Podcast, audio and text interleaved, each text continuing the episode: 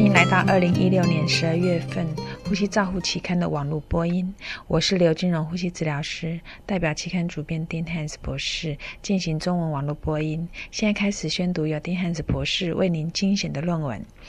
第一篇文摘是由鲍威尔等人在新生儿加护病房执行快速循环计划做研究及行动的 PDSA 计划，目的是降低非计划性拔管的成效分析。结果发现，工作人员他低估了非计划性拔管的普及性。快速循环的 PDCA 可以明显的降低这种非计划性拔管率。House 跟 May 表示研。嗯，本研究为越来越多的新生儿加护病房品质改进研究再添一笔。从认知到需要改进的快速循环计划，显示成功的经由应用过程来减少非计划性拔管的成效。第二篇文摘是由 Cockerham 等人分析改善病人急诊转到一般病房时支气管扩张剂治疗它的及时性的品质改善计划。结果显示，这种改善计划能够显明显的缩短气缩短缩短气喘病人在急诊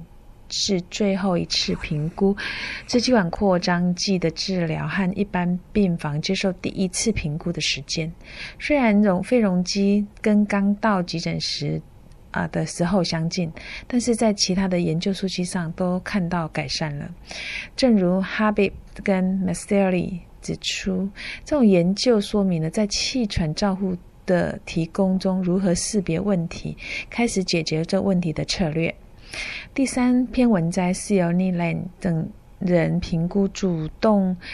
呼吸协议在住院病房中辨识创伤病人处于肺部并发症发现的风险，它可以适当的治疗以及预防恶化造成需要转送到加护病房的有效性。呼吸协议合并有减少非计划性住进驻加护病房有关，在控制损伤严重程度和其他重要的临床因素之后，该协议它可以明显减少住院天数，大概一点五天。它更可以呃让更多的急诊病人直接进到一般病房，而避免住进加护病房。那研究分。研评论者观察到，这种呼吸协议对我们治疗资源利用产生了重大的影响。第四篇文摘是由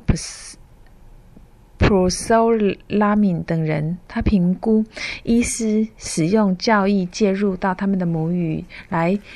对旁使用遮语、遮普语和中文病人教导气喘病人吸入技术。理解度的研究结果显示，他所开发的教育介入在行为改变方面是成功的，并且在改善吸入器正确使用和理解医生的教导方面的好处超越了常规的照护。研究的结果可以转化为健康教育的实作，促进病人开。开发简短、简单、具有文化和语言学习成效的教材。第五篇文摘是由 w e 等人他研究使用主动呼气辅助系统的成效。研究假设是，当使用小的内径气管内管或环状甲状软骨气管切开的时候，在传统跟传统机械。通气相比，它可以产生更大的每分钟通气容量，而不会引起自发性呼气末阳压 （auto PIP）。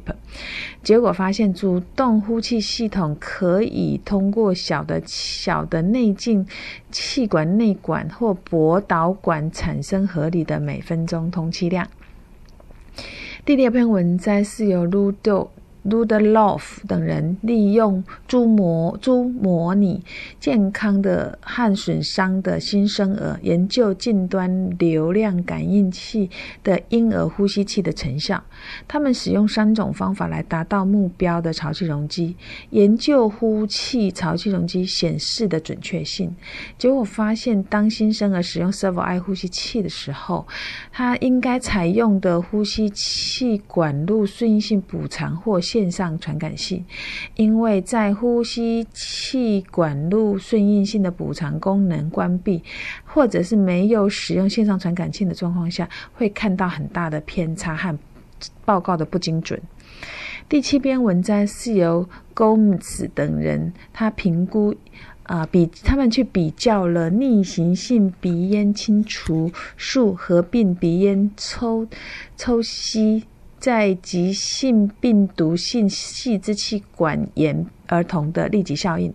结果显示，使用这种鼻咽清除在处置急性病毒性细支气管炎的病儿是另一种上呼吸道清除的。替代方案，因为它与鼻咽吸入相比，它明显的对于并发症的发生和使呼吸用力的真相有正面的改善结果。对于儿童被分类到中度临床的得分显示有明显的受益。第八篇文摘是由 Goo Great。等人，他们评估囊性纤维化成人的一分钟坐立测试、以心肺运动测试、六分钟走路测试和四头肌强度的关系。结果发现，要精确的评估囊性纤维化病人的运动能力的最高值，坐立测试不能用于替代心肺运动测试。坐立测试可用于检测病人的囊性纤维化病。呃的状况，它的重度，在它的重度运动期表现出来高度氧不饱和的状态。第九篇文摘是由 Vilo Vilonzi 等人他们评估先天性心脏病儿童在运动时候的生长脱序和心肺反应之间的关系，因为降低用力肺活量能够会增加 P F E F 二十五到七十五 percent 跟啊，FVC 之间的比率，这种被称为高生长脱序。结果研究结果发现，在患有先天性心脏病矫正后的儿童和青少年，高生长脱序合并有较低的通气能力，而且可以减少有氧健身。第十篇文摘是由 Rapp 等人研究呼吸功能是否有。积水损伤个案中，也是炎肺炎的鉴别者，并且确定最佳的预测参数。结果发现，最大的吸气压力是积水损伤个体有没有肺炎的最佳鉴别工具。最大吸气压力低于阈值的个体，处于肺炎的危险状态。第十一篇文章是由 Kira 等人研究老人口腔和身体特征与肺炎之间的相关性，结果发现社区老人肺炎吞咽与吞咽无关，而是跟他是否能够熟练的舌头控制有关。这样子促使我们啊去重新评估肺炎的风险。第十二篇文摘是由陈等人研究在导气测试 Maruma Maneuver 的过程中，使用电脑断层影像来评估阻塞性睡眠中止症候群的上呼吸道的结构。结果发现，严重的阻塞性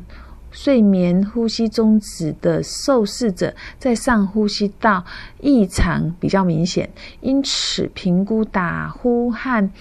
阻塞性睡眠中止症候群的病人的上呼吸道解剖结构时，应该考虑到的是肥胖跟性别。第十三篇文摘是由 Tiwari 等人评估十笔切割工人的呼气流量尖峰值和二氧化系铺路相关性的流行病学的研究影响。结果发现，大于四十岁的女性铺路时间大于十年，并且具有呼吸道发病率的状况下，它的尖峰呼气流量值会明显的降低，跟这个跟吸烟或者是呼气尖峰流量值的减少并不明显的相关。第十四篇文摘是由 Chino 等人分析支气管镜检查后气胸风险的发生率，结果发现亚肺。亚肺小叶间的肋膜病变处进行支气管镜检查的时候，它的气胸明显的频繁发生，而且当目标病变接接着肺小肺叶的肋膜时，在支气管镜检查时应密切的注意并且小心。这个月我们还发表了一份新的。呃。莫博血氧饱和度的技术的新野论文，我们也发发表了小诶手术前后肥胖病人的呼吸处置评论，以梯形管跟压力支持通气自然之间的呼吸测试。以上是十二月的《呼吸照护期刊》中网络播音，由中国医药大学呼吸治疗学系刘金荣呼吸治疗师的翻译与播音，朱嘉诚呼吸治疗师的修稿与审稿。如果你想进一步的了解原文的内容或过去的议题，请您上美国呼吸照护期刊网站 www.rcjournal.com。你也可以借由网络的订阅，自动收到未来的网络播音议题。谢谢您的参与，再见。